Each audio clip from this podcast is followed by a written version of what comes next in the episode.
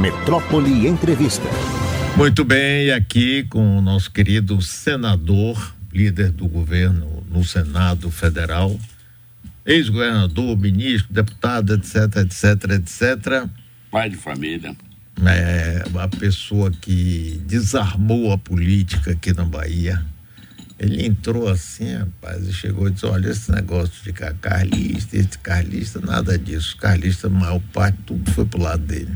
Ficou lá uma resistência que, se não tomar cuidado, vai voltar forte agora nas eleições do próximo ano. Tudo bem com você, senador? Tudo bem, Mário. Queria cumprimentar todos que nos acompanham aí pela Metrópole na rede, ao nosso Abraão, a nossa Nardelli, Daniele e a todos vocês que estão nos acompanhando. Tudo bem, Mário, e você? Também. A próxima entrevista vamos fazer é, de novo é com Fátima Mendonça. a sua senhora, porque ela, ela, eu, ela é inteligente, ela fala, dá, dá uns alfinetados assim, bem suaves. Ela adora alfinetar. É, pois é. Se você provocar, então. Pois é, mas o, o, o, o Metropod que eu fiz com ela foi o melhor de todos. Pois é, eu tô querendo gravar, é, querido podcast. É, pois Era é. que queria gravar comigo, mas disse que nunca acha horário. Você, deixa eu falar. Sim, mas vamos conversar. Como é que está o governo Lula? Essa coisa do vamos entregar uma boa parte ao Centrão ou não? Como é que é isso aí? Você que está lá no furacão. Olha, eu acho, eu acho, Mário, que as coisas estão entrando no lugar. Como eu já disse algumas vezes, os quatro anos do governo anterior acabaram colocando a política num vício e numa relação muito árida, muito pragmática na relação entre o executivo e o legislativo. Óbvio que sempre teve essa relação, a expressão toma lá da cá não, não é nova, é antiga, de muita gente que sempre, para fazer uma votação, quer saber que lugar vai ocupar no ministério, etc, etc, a obra do Estado dele. Mas nos últimos quatro anos, como o governo anterior não tinha uma política para oferecer para o Brasil e para a classe política, praticamente a relação virou só isso. E não discutiu um projeto para o Brasil tal. E eu acho que sempre existirá. A gente é do governo aqui, é óbvio que o, o deputado estadual, o prefeito, vem na sala do, do governador e diz: Ah, pois é, nós lhe apoiamos, eu preciso de tal estrada. Isso é normal, isso é do jogo que no fim a gente se fortalece por aquilo que você pode entregar para a população. Mas nos quatro anos anteriores, com a chamada RB9, que acabou sendo interditada pelo Supremo Tribunal Federal, a relação ficou muito comercial, muito árida, é isso que eu estou falando. Então, é um pouco assim, é igual quando você toma cortisona, para parar, você não para de ver, você tem que desmamar, como é usada a expressão. Então eu acho que está havendo um processo de que está caindo a ficha, de que a relação com esse governo é outra. Não que não vai ter emenda, continua tendo emenda, continua tendo gente querendo ocupar lugar, está no ministério, etc., para se sentir representado, mas que não é um governo desse padrão. O governo Lula presidente Lula tem um projeto para o Brasil. Já estamos retomando aí vários programas sociais. Esse balanço dos seis meses eu acho muito positivo. Retomamos praticamente toda a rede social de proteção. Mais médico, Minha Casa Minha Vida, uma série de programas sociais que tinham sido extintos, o novo Bolsa Família, e que nós conseguimos botar de pé investimento em ciência, tecnologia, educação. Em estradas, a gente, em um ano, vai fazer o que os caras fizeram em quatro. E na área de arrumar a economia, nós votamos o chamado arcabouço fiscal. Falta a última votação na Câmara, mas eu não vejo problema, que seria a nova forma de fazer o controle fiscal das despesas no país que não é aquela maluquice que eles tinham, que era o teto, e aquele teto virou uma peneira. de tanto que foi furado. É verdade. Então a gente está fazendo uma regra muito mais flexível, uma regra que obriga sempre o governo a gastar menos do que arrecadou. Quanto melhor vai a economia, menos presença do Estado. Quanto pior a economia, mais presença do Estado. Ou seja, é uma regra, na minha opinião, sinceramente, racional. Tem começo, meio e fim. E eu creio que ela vai ajustar. Foi votado agora na semana passada, eu estou indo para lá logo depois do programa, eu estou indo para Brasília, que concluíram a votação da reforma tributária eh, na sexta-feira. E agora é o papel do Senado de receber a reforma tributária e tocar para frente. Se você me perguntar, é fácil aprovar? Não, nenhuma reforma tributária é fácil de aprovar, Mário. É, Porque o Brasil é muito extenso, tem muitos interesses diferentes, alguns até conflitantes. Tem vários segmentos econômicos, cada um. Quem é de serviço quer que cobre imposto na indústria, quem é da indústria quer que cobre imposto no serviço, e por aí vai. Quem é banco quer que cobre imposto em outro lugar que não seja no mercado financeiro.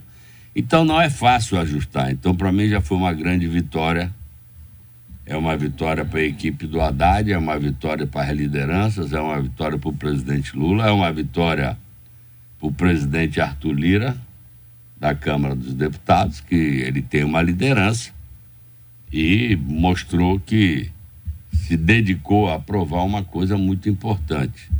Houve um furo que nós tínhamos colocado aquele item para poder recepcionar no norte, no nordeste, no centro-oeste, programas de industrialização automotivo numa condição favorável, como tinha aqui a Ford, como tem em São Paulo a Jeep, e acabou que perdemos, mas ainda vai para o Senado. Então, no Senado, a gente pode recolocar. Então, eu acho, Mário, até os indicadores econômicos de inflação, é, de crescimento, todos a inflação está apontando para cair, o crescimento está apontando para subir, ainda não é nenhum número maravilhoso, mas nessa época de contração no mundo inteiro, você subir meio, um, um e meio por cento, já demonstra alguma coisa.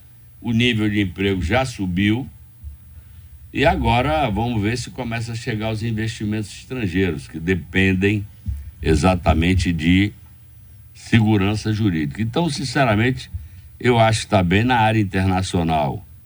O Brasil se reposicionou muito, o presidente Lula na área internacional já viajou bastante, Estados Unidos, Europa, China, uma série de lugares que ele já foi, América Latina. Então, na minha opinião, ele está refazendo essa, é, vamos dizer, esse protagonismo essa presença do Brasil nesse mundo é, internacional que eu acho muito importante.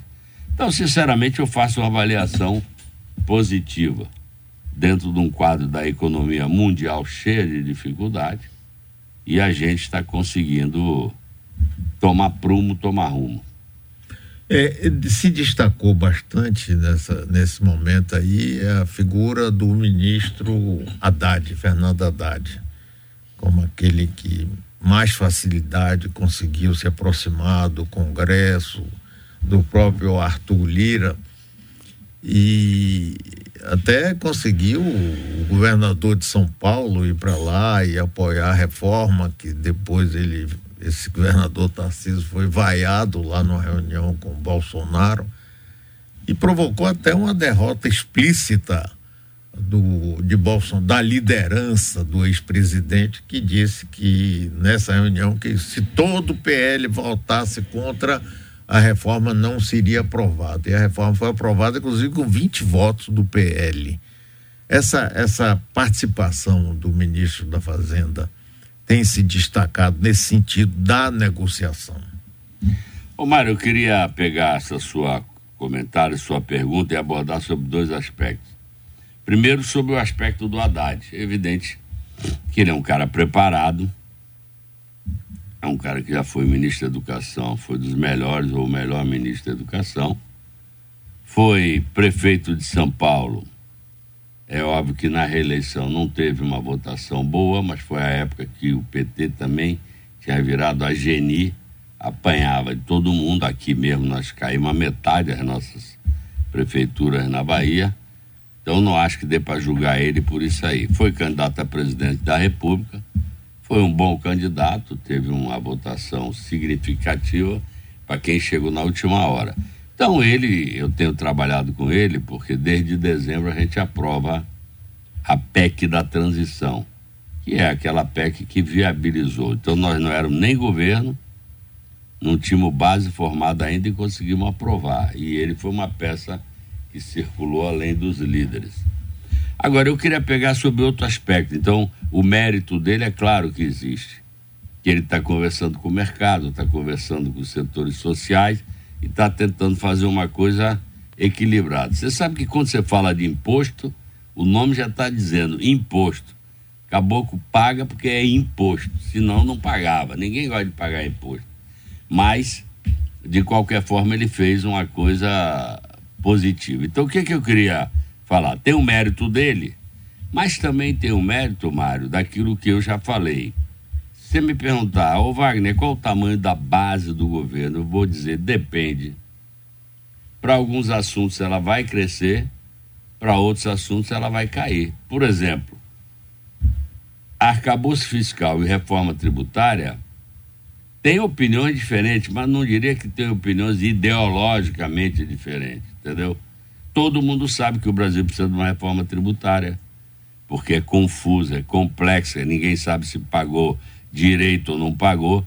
Então era uma ansiedade de todo mundo. Então eu vejo os votos do PL votando nessa matéria como extremamente positivo, porque mostra que tem gente ali, quer dizer, eu sou PL, mas não sou contra o Brasil, só porque é do governo Lula eu vou votar contra. Eu, por exemplo, você sabe que eu nunca fiz oposição desse jeito. Fui oposição mas não estava lá para derrubar tudo que o cara queria. Eu estava para tentar consertar. Então, eu acho que no arcabouço e na reforma tributária houve essa votação por conta disso. Porque é do bom senso que a gente precisa de um novo arcabouço fiscal e de um novo sistema tributário. Então, por isso que eu acho que muita gente deles votou, poderia até ter mais. Porque também, qual, o presidente, o ex-presidente, ao falar isso, me perdoe, eu sou obrigado a dizer que demonstra quanto que ele não é preparado para ter uma posição de alto status, de alta, uma alta posição na política. Porque como é que o cara que foi presidente da República é. sabe que o país está desse jeito? Ah, se meu povo votasse contra, derrotava. Derrotava quem, cara pálida? Derrotava o Lula ou derrotava o Brasil? porque você sem reforma tributária não vai dar segurança jurídica para novos investimentos. Então isso aí, sinceramente, é uma burrice, é uma bobagem. Então eu sou obrigado a bater palma para aqueles que entenderam isso aí. Como em outras matérias no Senado tem acontecido. Tem gente que vai lá e diz, não, não vou votar contra, isso aí é bom. E eu acho que na reforma tributária a discussão no Senado também vai ter essa essas variações que você falou aí do PL votando. Olha, nós temos ouvintes aqui na Bahia toda e até fora daqui do Brasil, de Tel Aviv, Israel, Ivo, é, queira dar um abraço bem apertado no senador Jacques Wagner. Conta para ele que eu sou amigo pessoal do primo dele, Moshe Wagner, há muitos anos aqui em Tel Aviv, Israel. Um abraço também para você e para o Moshe. É, mais tarde, né, em função da Segunda Guerra, muita gente se perdeu, se espalhou, e muito mais tarde eu fiquei sabendo que tem essa família que são primos do meu pai. E aí acabamos nos encontrando, já vieram ao Brasil e tal. Foi? É. Ah, legal. É, vamos falar agora de Arthur Lira. E aí? Quem é Arthur Lira? O que é que ele quer? Até onde ele vai ajudar o governo e até onde ele vai entesar contra o governo e exigir cada vez mais com apetite aparentemente insaciável? Olha, o Arthur Lira comandou a Câmara nos últimos dois anos do, do Bolsonaro e está comandando a Câmara agora. São dois momentos diferentes, como eu falei. Um, Bolsonaro, ele realmente liderava um grupo grande, tanto que a reeleição dele foi uma reeleição alta, e o que é mérito dele. Agora, no governo anterior, se acostumou aquilo que eu falei, Mário. Muitos me diziam assim: eu sou casado com vida de solteiro na relação com o governo Bolsonaro. O que, que queria dizer isso? Estou casado que sou base de apoio, mas para cada votação uma saidinha. Entendeu? Cada votação tinha que ter um, um brinquedo, tinha que ter uma premiação. Não é assim a vida de casado. Bom, então ele construiu a liderança dele conquistando estrutura orçamentária para poder colocar, vamos dizer, emenda na mão dos parlamentares. E com isso, ele se construiu, além dos valores que ele tem, porque ele é eleito já várias vezes, é uma liderança lá no estado original dele, que é Alagoas, uma liderança que disputa com o pessoal do Renan, né, que eles lá são inimigos. Então ele criou essa liderança. Ele tem um senso do que, que o Brasil precisa. Eu acho que foi isso que moveu ele nessa questão da reforma tributária. E também porque estava um bombardeio muito grande em cima dele. Então, para ele era importante estar numa pauta positiva.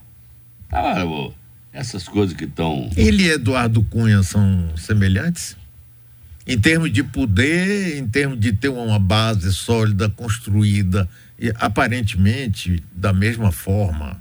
É, eu não convivi muito com o Eduardo Cunha, porque eu não era parlamentar, eu era ministro naquela época. Eu só vinha conviver com ele quando eu virei é, ministro da Casa Civil. Não foi muito tempo. Pois é, é. Pois é ali era pesado. Ele também era a mesma coisa. Ia para cima, é, ele liderava um grupo de parlamentares a quem ele ajudava com, com emenda ou na época de eleição. O estilo é diferente. O estilo do Arthur Lira, eu diria assim, que é mais impositivo explícito. Entendeu? Ele coloca mesmo a cara no ponto. O outro era mais.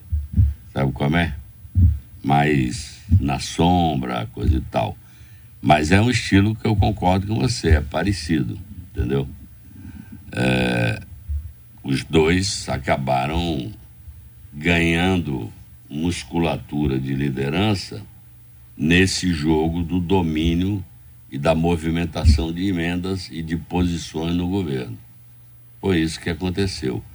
Eu muitas vezes dizia para eles se vocês querem ter o direito de gastar o que vocês gastam, é melhor então ter a coragem de botar o plebiscito do parlamentarismo de novo, que eu pessoalmente sou contra, porque o Brasil não tem estrutura partidária sólida e parlamentarismo só funciona com é três, é quatro partidos, não pode ser vinte. Mas quando eu digo isso é para dizer o seguinte, Mário, o cara não pode querer ficar gastando emenda e a responsabilidade com o caixa é do executivo, é do governo. Aí fica fácil.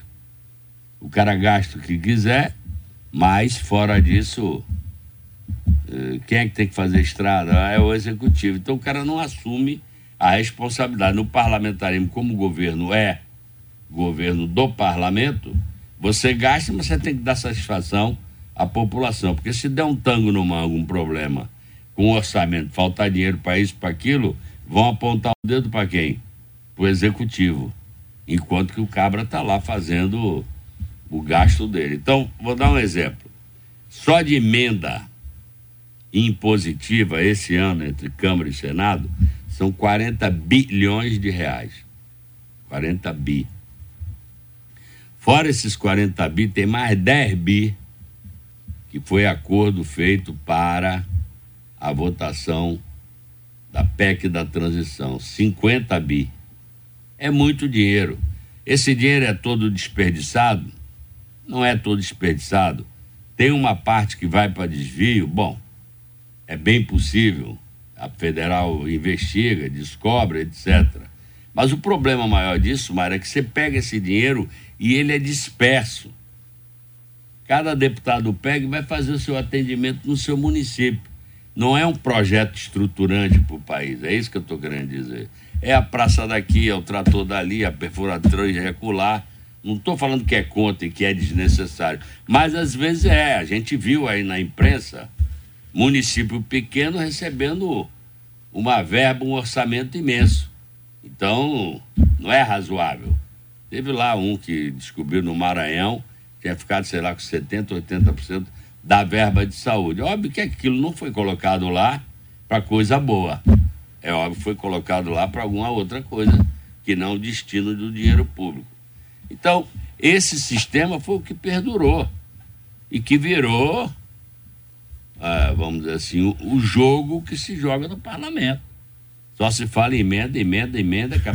Quando você está vendo o pessoal dizer que a articulação política está ruim, não é que está ruim, é porque como o nosso sistema é um pouco diferente, não está jorrando dinheiro, aí o caboclo começa a fechar a cara, se retar, não vou votar, não vou votar. Esse é o problema.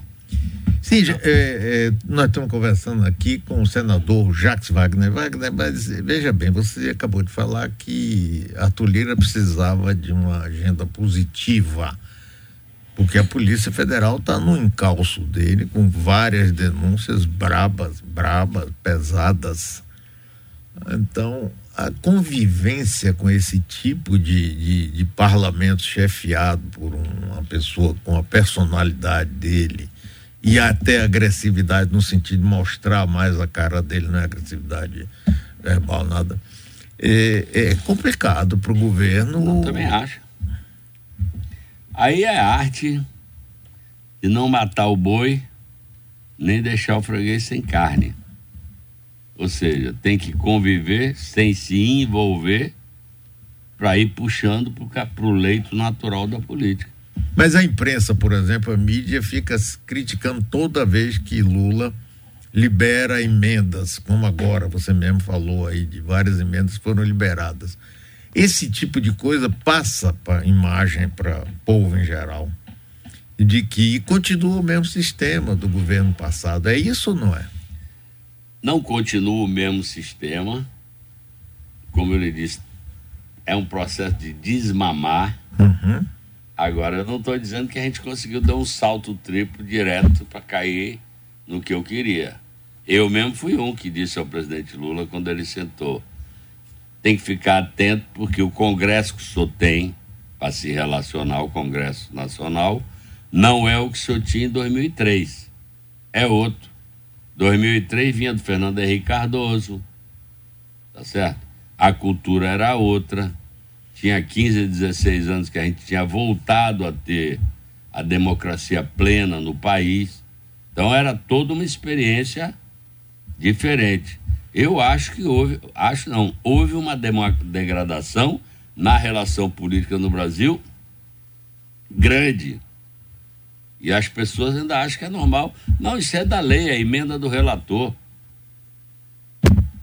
Tanto assim que o Supremo cortou a metade. A outra metade não ficou como orçamento secreto, botou como orçamento de emenda transparente. Mas ficou grande o valor. Então, se deixar, vai para um negócio insaciável. O cara quer sempre mais. Então, eu concordo com você que ainda se pague emenda, até porque houve compromisso, como eu lhe disse, foi feito lá na votação da PEC da transição, houve compromisso de poder atender a Câmara e o Senado. O total dos dois dava 9 bi e pouco. Está sendo pago agora. Agora, não são os volumes que eram, então eu diria para você, está sendo, vou chamar assim, enxugado até a gente poder mudar. Agora, Maré, precisa entender também uma coisa que é um fenômeno que deve estar acontecendo em outros países. Hoje, com o advento das redes, da internet, não estou falando nem só de fake news, não, mas o advento das redes e da internet, Tem muito parlamentar na Câmara e no Senado que chega lá eleito pela rede. Então é totalmente diferente a relação deste parlamentar com o seu público. O meu público está aqui, eu tenho que pegar um ônibus ou um avião, ir para o interior da Bahia e passar, falar com o prefeito, com o vereador tal. Ele não, o negócio dele é, é o relacionamento com, como é que chama? Os seguidores.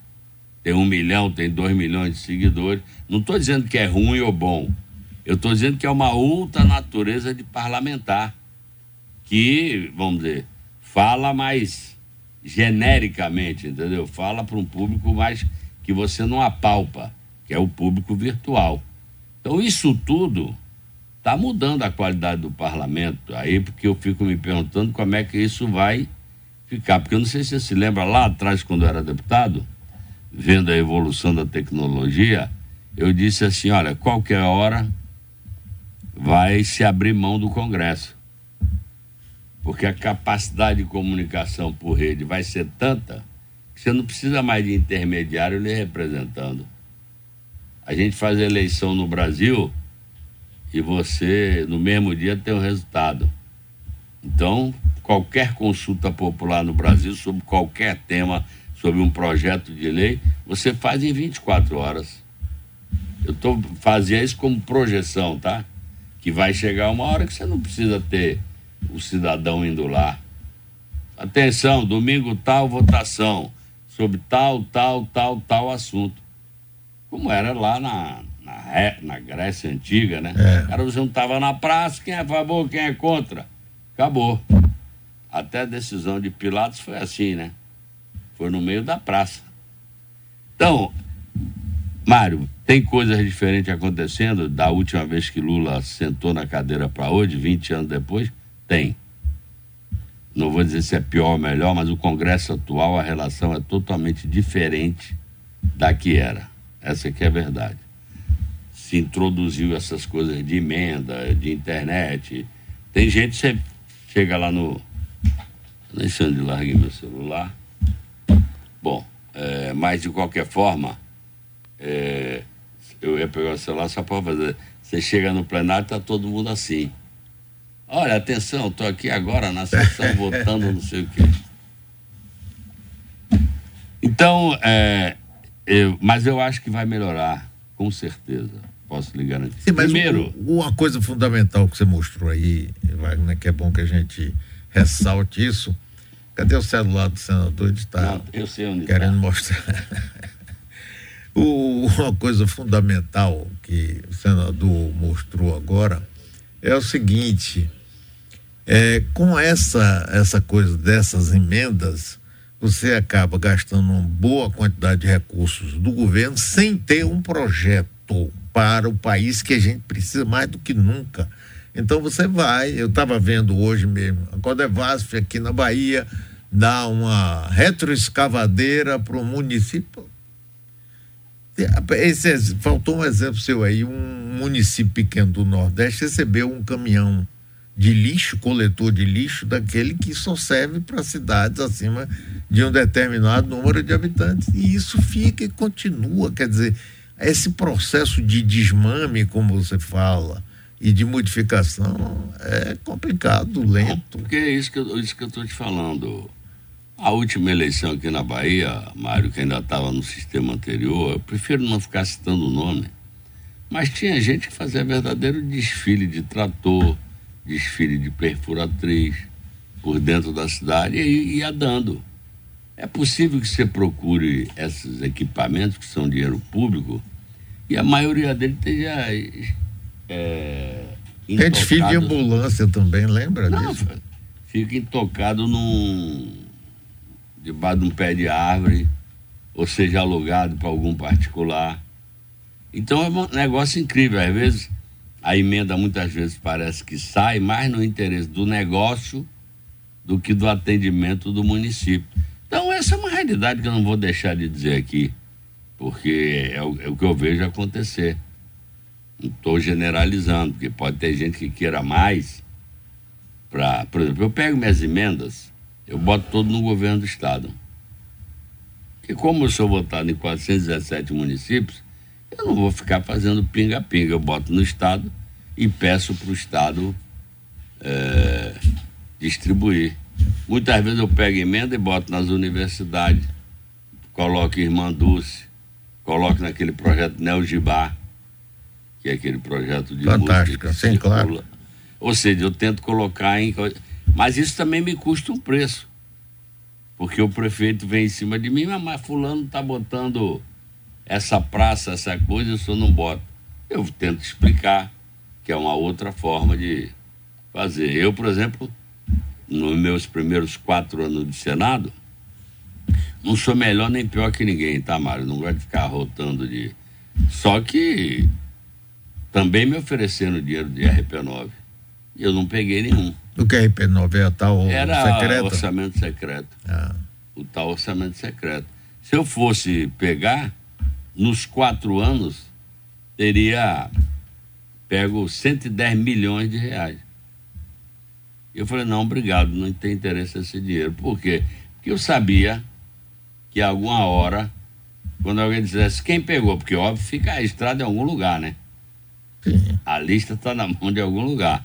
Aí vai dizer, aqui, ó, tá falando, então eu não peguei. Aí o Supremo mandou fazer uma carta a cada senador para dizer quanto pegou e aonde botou. E eu fiz a minha com um zero desse tamanho. Agora, vamos aqui para a Bahia. Nessa mesma cadeira que você está sentado hoje, numa mesma segunda-feira, você chegou e definiu o rumo do PT para a eleição do ano passado com isso você desagradou muita gente. Agradou de um lado, desagradou do outro. Desagradou o próprio governador Rui Costa, que queria ser senador. Desagradou o João Leão, que pulou para o lado, disse que ganhou um neto, um netinho. E, e até hoje de manhã eu botei de novo aquele dizendo que ia dar uma sova e tal, tal. Dar um curro. Eu estava ouvindo. É. Pois é. E você chegou e disse: pá, o caminho é esse, e você afirmou que ganharia essa eleição, apesar de todas as pesquisas o tempo todo apontarem uma vitória de ACM Neto no primeiro turno.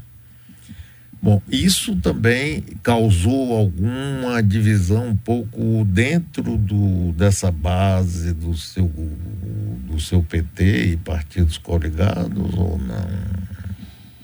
Não, do PT, sinceramente não. Porque Jerônimo é a cara do PT, é um índio, é negro, é a cara de um, um baiano, é, é, a cara da maioria do povo baiano, a história da maioria do povo baiano. Um cara super simpático, super família, super humilde, trabalha pra caramba.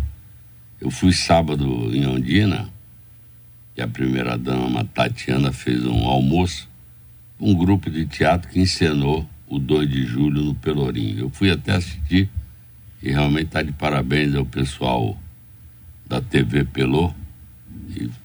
Estava muito bonita a peça, mostrando a história verdadeira da independência. E ele nem estava lá, estava pelo interior. Eu fui com Fatinha, ficamos lá com o pessoal, Tatiana.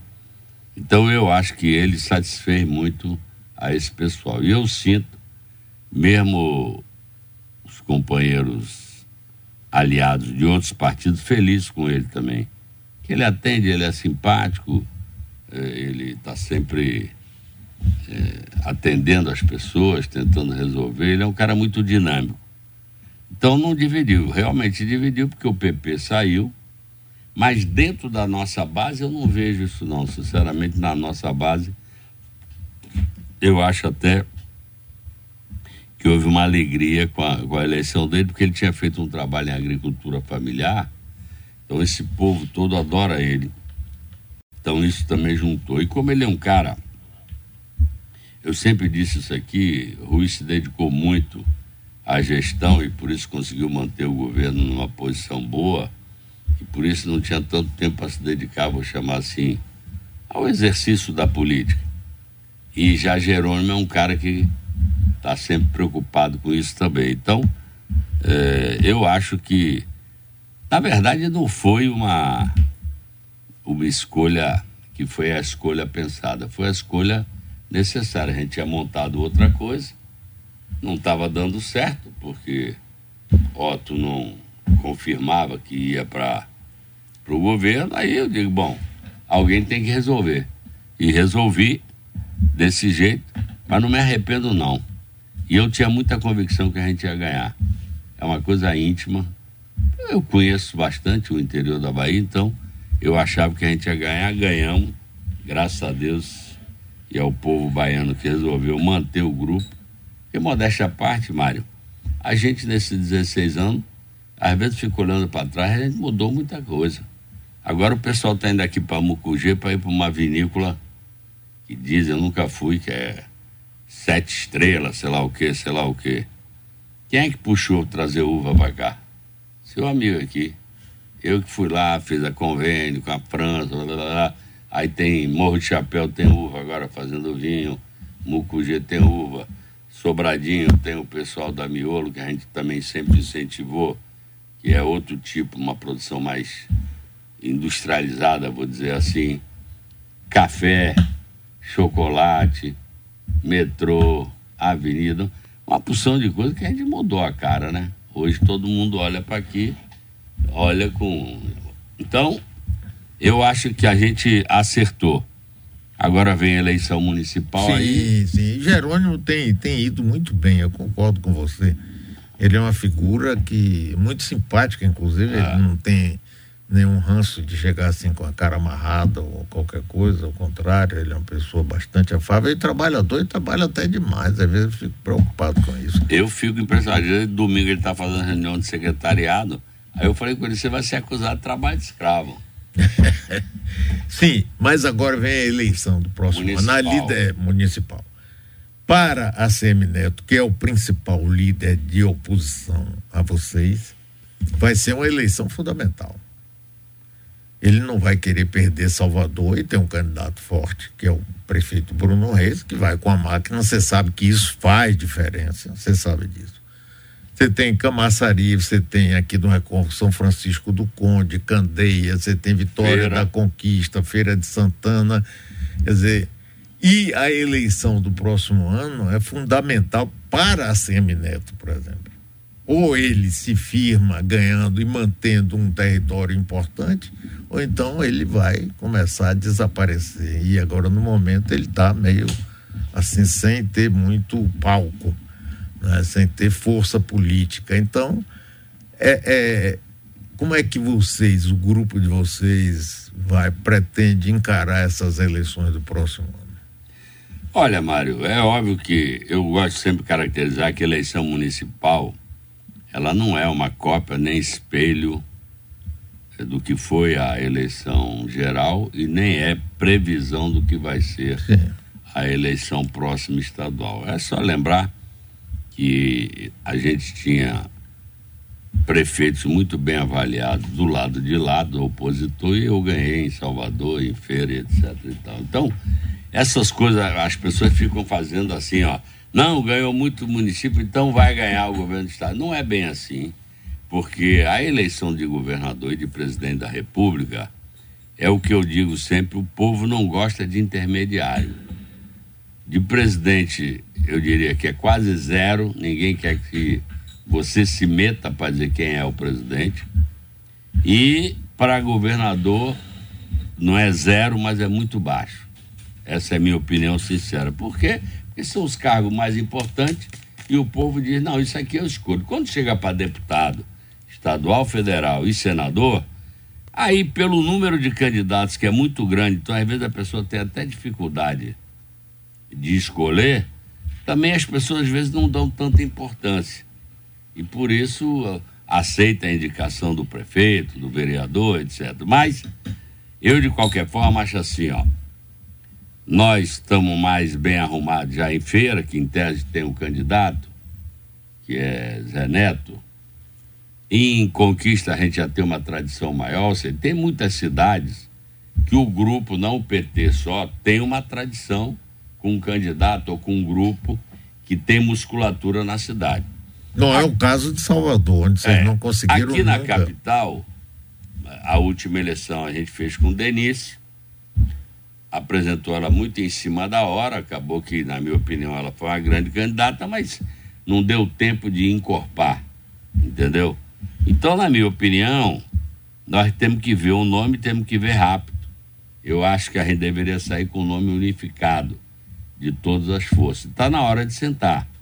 Quem tem que puxar essa fila é Jerônimo, que é o governador. Evidentemente que eu vou estar lá também, que Rui vai estar lá, que Otto vai estar lá, que Litz vai estar lá, que Daniel Almeida vai estar lá, ou Alice. Ou seja, temos que sentar os partidos para a gente tentar trabalhar. Tem vários nomes que todo mundo lembra.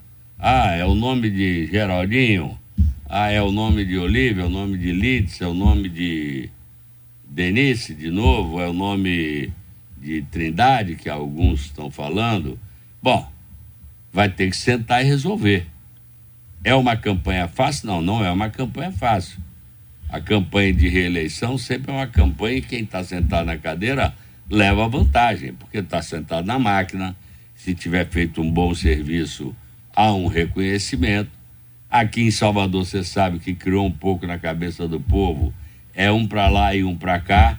Então, bota um grupo na capital, outro grupo no estado, e aí acaba que isso dá bem para a gente Está aí todo o desenvolvimento da capital. Agora, nós temos nomes e mais do que nome tem que trabalhar. Porque, repare, eu não era nome, Rui não era nome e Jerônimo não era nome. E todos três ganharam. Jerônimo não ganhou no primeiro turno, sei lá, por 20, 25 mil votos. Mas batemos na trave para manter uma tradição de ganhar no primeiro turno, que não é obrigado a ganhar no primeiro turno, ganhando no primeiro ou no segundo, ganhou. Então, Jerônimo era nome? Eu, dessa vez, como disse o presidente Lula, aí já foi desaforo, ele falando comigo. Você botar um cara que não tinha sido candidato a nada contra um cara que era prefeito, blá, blá, blá, blá. E deu certo. Então, é, eu acho que a gente tem que estudar a eleição aqui de Salvador. Sim, mas quando? No próximo ano? Em não. hora também, não? Aí eu tenho que esperar o governador puxar, né? Ah, eu sou o líder, mas ele é o. Ele está viajando para o interior, até pediu para mandar o link. Quando eu disse a ele que você viria aqui hoje, manda o link para mim para eu na volta no. É, eu acho que ele foi para Caculé. É, foi, inaugurou uma escola belíssima. Foi, bonita a escola. É, eu vi, ele mandou umas fotos. E eu disse a ele, eu, eu já mandei o link para ele, ele vai, na volta aqui, ele vai assistir você falando mal dele. Eu não falei mal, pô.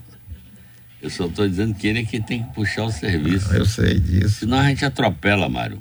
Mas repare, eu vou ajudar também, já tenho conversado, já conversei com o Geraldinho, já conversei com o Trindade.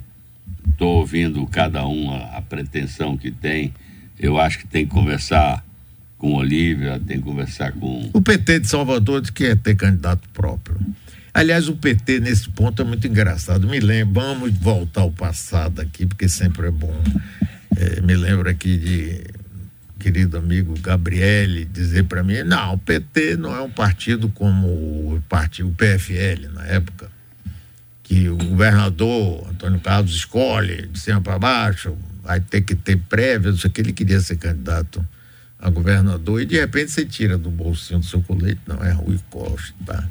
E foi, né? Você adora isso, né? Adoro, adoro, porque é história, rapaz. Criador e criatura, você sabe que de vez em quando criador e criatura se afastam um pouco, assim. É, dá uma briguinha. É, dá, né?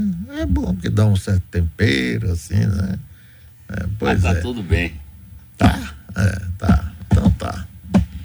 Vamos combinar assim, você não me liga nem o telefone nessa história, tá tudo bem assim. Não, rapaz, falei com ele ontem. Sim, não falar, eu sei. Se fala sempre, por que não? É falar Mas eu acho, Mário, que a gente já está até atrasado. Concordo com você. Tem que preparar. Ô, Mário, ninguém constrói liderança da noite para o dia. Eu fui candidato a Camaçari em 2000, não me elegi. Fui candidato a governador em 2002, a governo, não me elegi.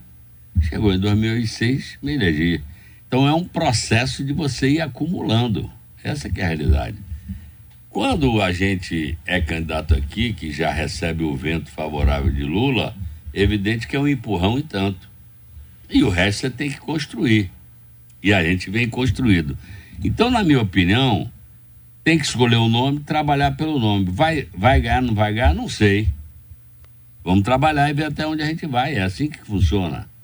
Senão a gente fica para lançar o quê? Em abril do ano que vem? Aí é melhor não lançar.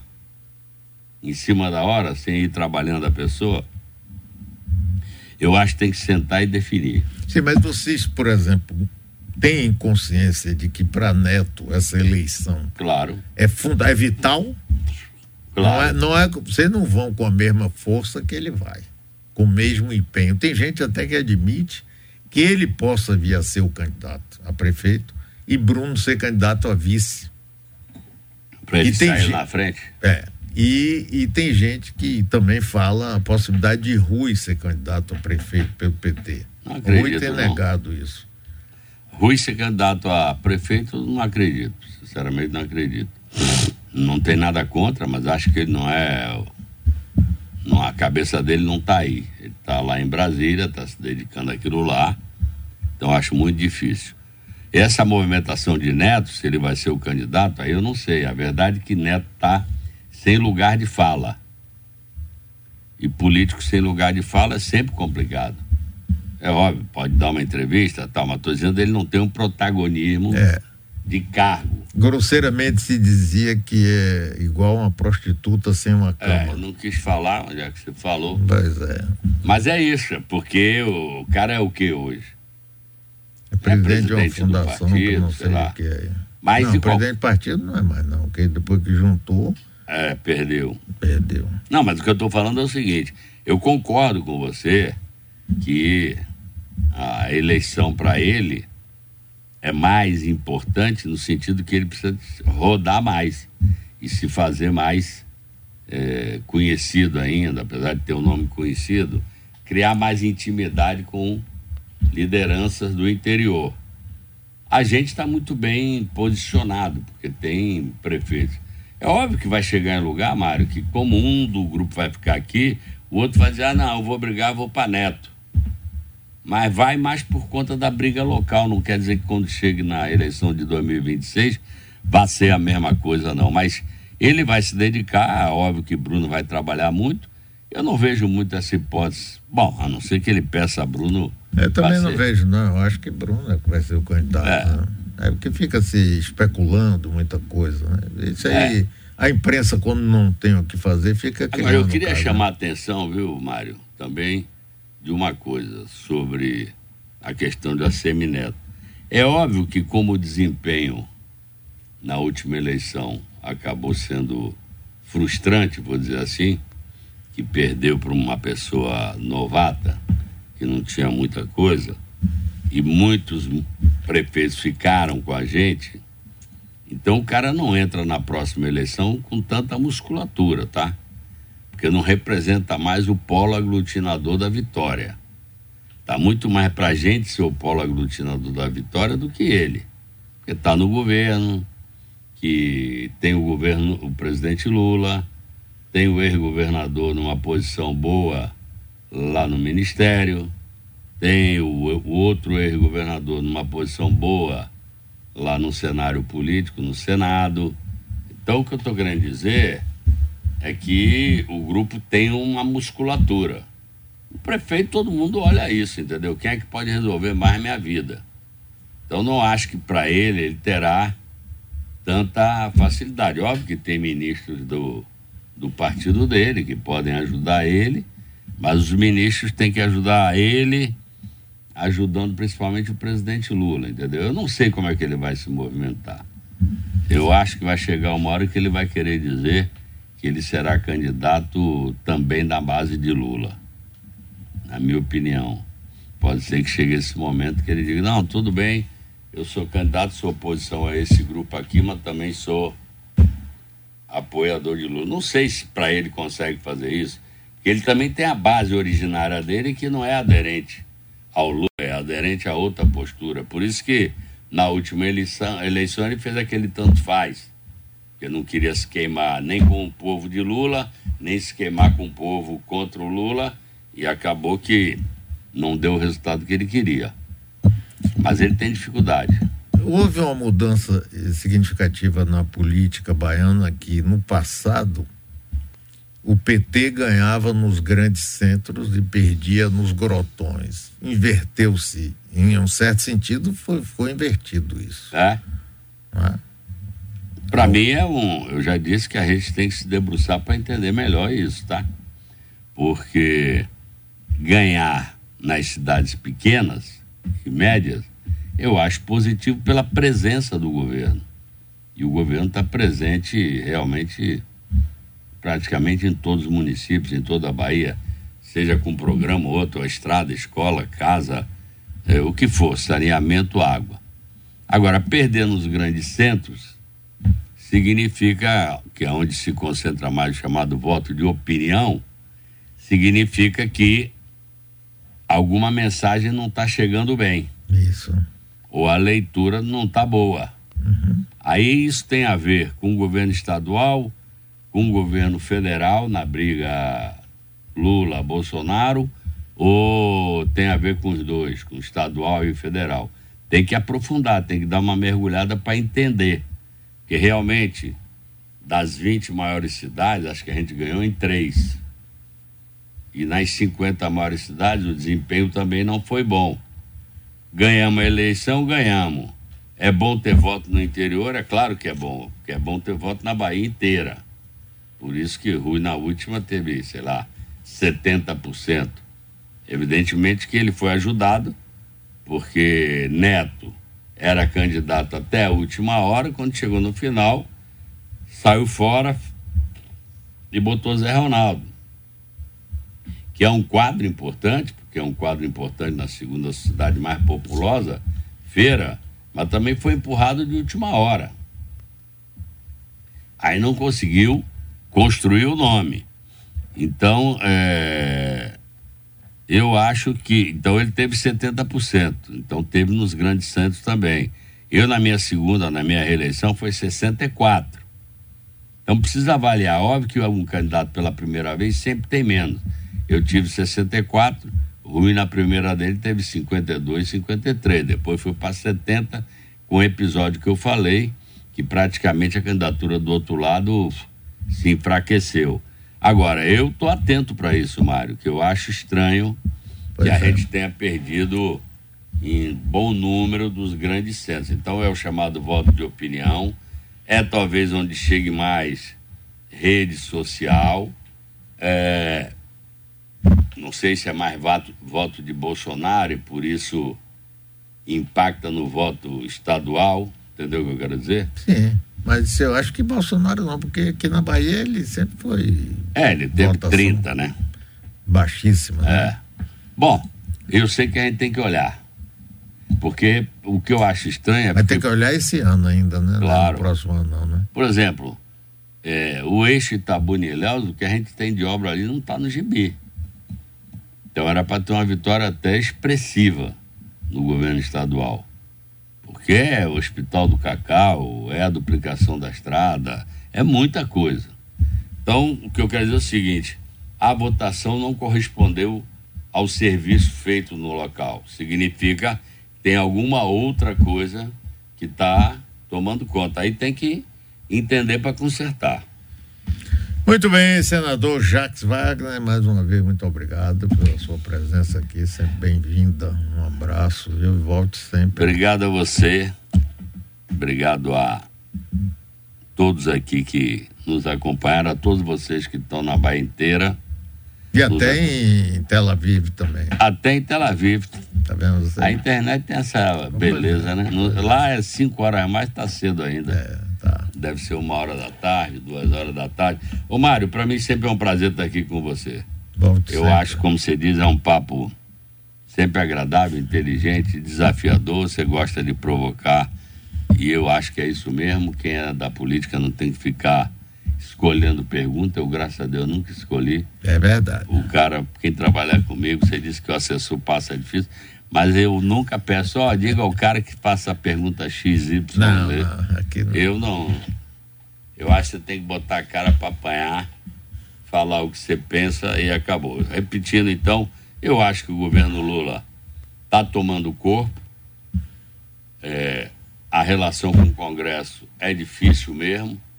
Vai ter que ir melhorando aos poucos por conta do, da sistemática que tinha mas eu acho que ele tem muita musculatura. O Lula, você sabe que é um encantador, é um juntador de gente. Então, eu sinto que daqui a pouco as pessoas é, vão entender, eu digo isso a todo mundo, vocês têm que entender que a cadeira está sentado outro tipo de gente.